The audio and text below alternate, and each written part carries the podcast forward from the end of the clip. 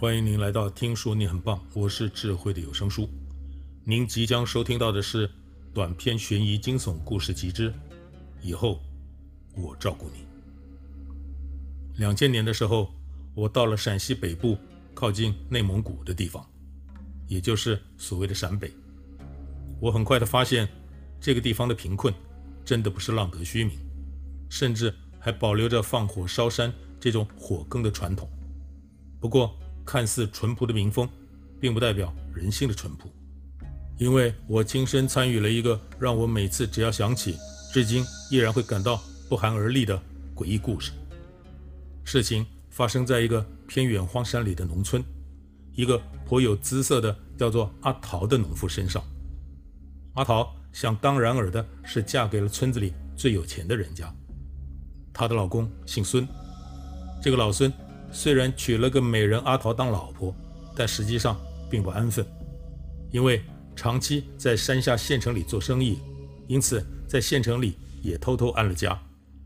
每年只有在春节、端午、中秋的时候会回家装模作样的住个几天。不过人家老孙手上有钱。等于是村子里混得最好的，远近的邻居看在眼里都默不作声，只能私下在心里为阿桃感到委屈与不公平。说到阿桃的姿色，不只是村子里的男人都为之倾倒，就连县城里见过世面的男人也看到眼睛发直。一个经常来村子里送货的年轻人小刘，就总是对阿桃嘘寒问暖，找到机会就要想办法接近阿桃。小刘的殷勤，阿桃当然都看在眼里，心里面很是感谢小刘的热情关照。但是陕北当地民风淳朴，是容不下女人主动离开丈夫的。就算是阿桃明明知道自己的男人老孙在县城里另外有女人，那也只能默默承受。毕竟那还是个男尊女卑的地方。于是阿桃总是对小刘半开玩笑地说：“除非哪天……”老孙不要自己了，或是老孙不幸死了，也许他跟小刘这辈子还有机会。小刘毕竟也是做生意的，脑子里充满了各种鬼灵精怪的想法。回到县城里，计划了几天，花了十块钱找人伪造了一张老孙的身份证，再将最近因为秋收后烧山的时候不小心把自己困死、活活烧死在山里的一位年长的村民的尸体偷偷刨出来。趁村里秋收之后，家家户户都会放火烧山的时候，把买来的身份证拿打火机烧得扭曲变形，然后塞进偷来的尸体口袋，丢在烧得光秃秃的树林里，制造阿桃的丈夫老孙在中秋节回家的路上意外被烧死的假象。由于这里的农民搞火耕，把人意外烧死的事情在村里年年发生，根本没有人觉得奇怪。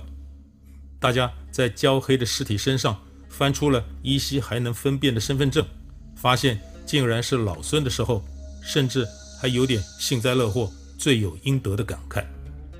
小刘自然在这个节骨眼表现出了异于常人的积极与勤快，因为小刘一门心思就准备在阿桃将老孙的后事处理完了之后，就赶紧带着阿桃远走他方。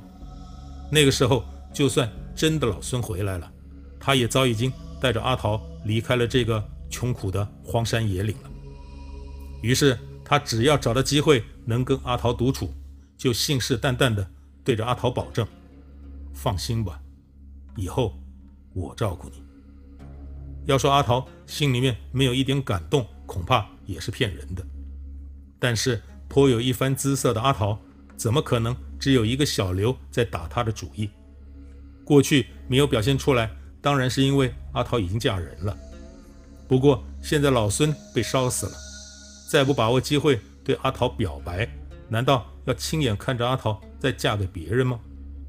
这里面就有一个在心里面暗恋阿桃已久的大个子白光明，村子里的人都叫他大白。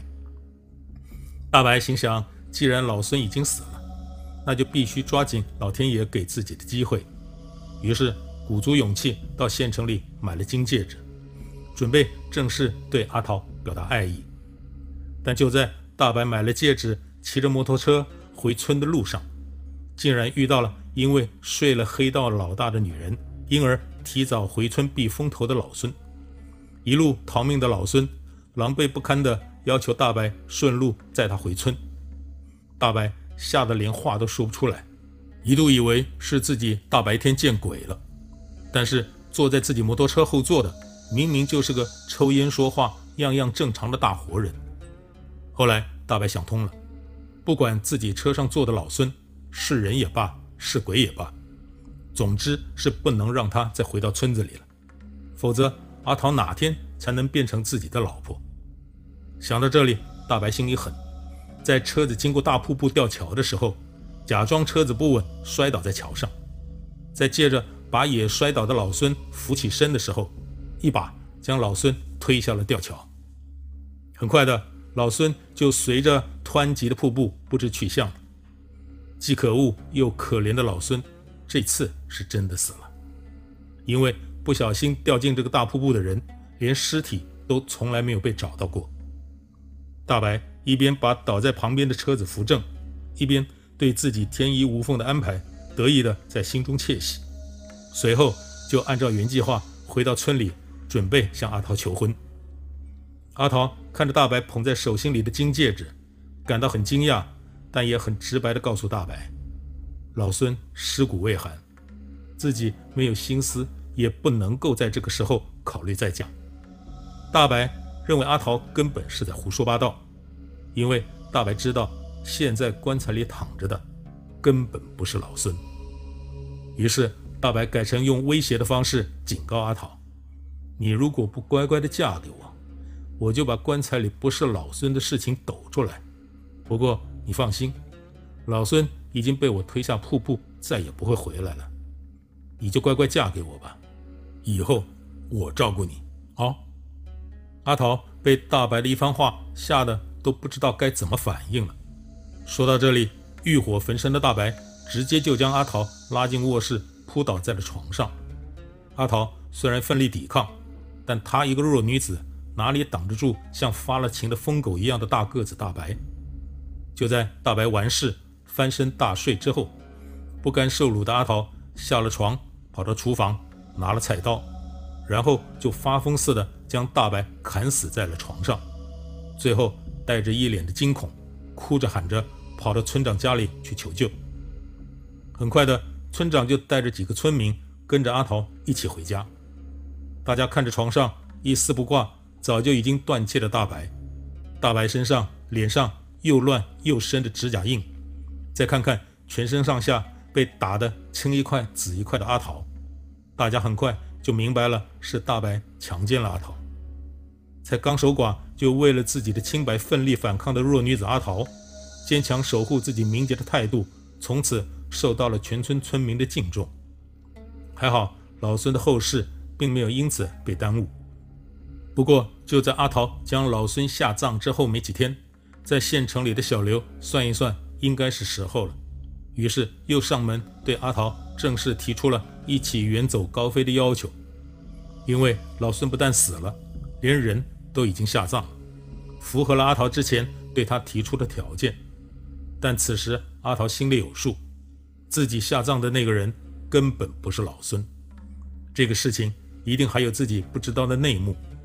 于是阿桃只能先安抚小刘说：“我家老孙才刚下葬，尸骨未寒，现在说这些都太早了，你先别心急好吗？”于是。在招待小刘吃了顿晚饭之后，阿桃就将喝得酩酊大醉的小刘带到原来大白的住处过夜，毕竟不能留在自己的家里。但是让人想象不到的是，村里的人觉得大白强奸阿桃的这件事情，实在是让大家太气愤，也太没面子了。于是大家决定依照村子里的习俗，犯了法的人死后一律将屋子也烧了，就当成这个村子。从来没有过这个人，于是当夜村长就带着几个年轻力壮的村民，将大白的屋子一把火烧了。可怜的小刘，竟然就在酩酊大醉的睡梦中，无辜的葬身火海了。对小刘感到既有点动心，却又同时感到过意不去的阿桃，第二天一大清早就到大白的屋子叫小刘吃早饭，却惊讶的发现屋子已经被烧毁了。阿桃很快就找到了已经被烧成焦尸的小刘。不知所措的阿桃这个时候只想找个地方赶紧挖个坑把小刘给埋了，否则晚一点村子里其他的人发现了，大家调查小刘为什么会死在大白的屋子里，最后知道原来是老孙才刚下葬，外面的男人小刘就找上门。那他好不容易维护的清白就毁于一旦了。但阿桃毕竟是个弱女子，就在背着小刘的尸体往山上没有人的地方爬的时候，一个踉跄从斜坡上摔了下来。自己虽然好不容易抱住了一棵小树，但是小刘的尸体却掉下山谷里去了。阿桃爬起身往下看了看，只能绝望地在心里对小刘说了声对不起，再见了。小刘的尸体虽然就像阿桃以为的，永远消失在了山谷的深处，但是却是以另一种令人难以置信的方式消失的。原来是住在山谷底部的一户人家，家里的老太太算一算，自家老头走了就要满七七四十九天了，于是，一早就带着一家人去给老头上坟。没想到上个月才刚下葬的新坟，就已经被人给刨开了。棺材里连尸体带一点陪葬的小玩意儿都不翼而飞了。一家人一边咒骂盗墓贼缺德，一边找寻老头的尸体。结果就在不远处的草丛里找到了一具焦尸。由于老头之前就是烧山的时候不小心把自己困死，活活烧死在山里。这家人见到这具焦尸，就直接将尸体放回了棺材，又重新下葬了。只不过他们根本没有想到，被他们放回棺材里的是小刘，而小刘自己恐怕也想不到，自己最后竟然会躺在一个月之前被自己偷挖出来的尸体的棺材里。村子里很快就恢复了平静，但这并不代表男人们都放弃了想对阿桃说“以后我照顾你”的欲望。不过现在的阿桃身份不一样了，一般村民就算心里头。对阿桃有想法，也不认为自己有足够的身份地位对阿桃开口。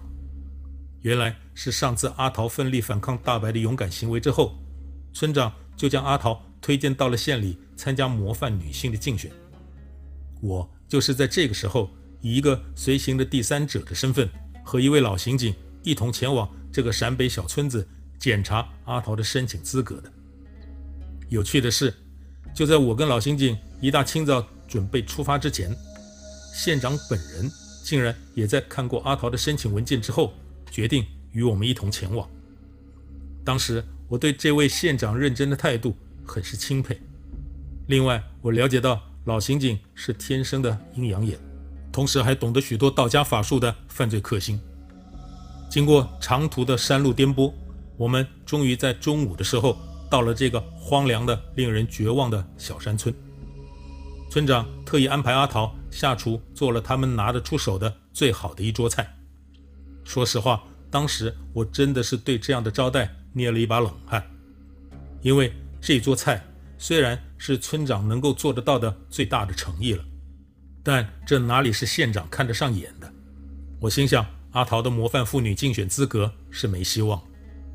没想到的是，县长不但毫不嫌弃，还放开了跟村长阿桃。喝了好几杯酒。更有趣的是，我发现这个中午县长的眼珠子似乎没有一刻离开过阿桃。直到午饭后，老刑警准备跟阿桃私下谈话做审查的时候，县长才百般不舍地跟着村长装模作样的去巡视村子。老刑警事后告诉我，在他跟阿桃谈话的过程当中，他的阴阳眼见到了这个美丽。同时带着哀愁的女人，背后还站着三个人，看来是跟阿桃之间还有不为人知的委屈。于是老刑警跟村长取得了阿桃的丈夫老孙，经常来村子里送货却无故失踪的小刘，与之前因为强奸阿桃被阿桃用菜刀砍死在床上的大白三个人的资料。老刑警独自在村长办公室画了一张符咒。烧了之后，就到阴间去打听他们的死跟阿桃的关系。很快，老刑警搞清楚了阿桃背后真正的故事。令人难以置信的是，原来一切都是阿桃设计好的连环套。阿桃先总是有意无意地暗示小刘，只有老孙死了，他们两个才有可能在一起。阿桃心想，只要小刘杀了老孙，他就可以取得老孙丰厚的财产，远走高飞。只不过阿桃没有算到，小刘竟然偷了因为火耕把自己烧死的老头的尸体，骗了自己。多亏中间跑出了大白，把老孙丢下了瀑布。但阿桃也知道不能留着大白，于是当晚主动对大白投怀送抱，接着在大白睡着了之后，冷血的砍死了大白。然后阿桃忍着剧痛，来来回回在屋子里发疯似的冲撞桌椅墙壁，把自己全身上下，包含脸上撞得遍体鳞伤，再用自己的指甲在大白的身上、脸上用力画出许多又深又长的指甲印，自导自演了被大白强暴的把戏。最后利用村子里的习俗，在放火烧大白屋子的晚上，把小刘灌醉了，带到大白的屋子里过夜，神不知鬼不觉地把小刘给活活烧死。只是没想到第二天清早，阿桃要对小刘毁尸灭迹的时候，意外地把小刘送进了当初小刘偷尸体的棺材里。从阎罗王那里办完事情回来的老刑警，满面愁容地把他调查清楚的情况告诉了我。我惊讶地问老刑警：“那该怎么办？”老刑警心事重重的没说话。直到下午大家准备离开的时候，老刑警看着县长。捧着阿桃的手，又是摸又是揉，对阿桃说：“放心吧，以后我照顾你。”只见阿桃一脸娇羞的点了点头。县长又转头看了看老刑警，想知道调查的结果。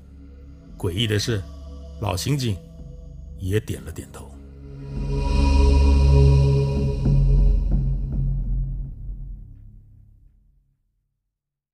您刚才收听到的是。由听说你很棒团队制作的短篇悬疑惊悚故事集，下集更惊悚。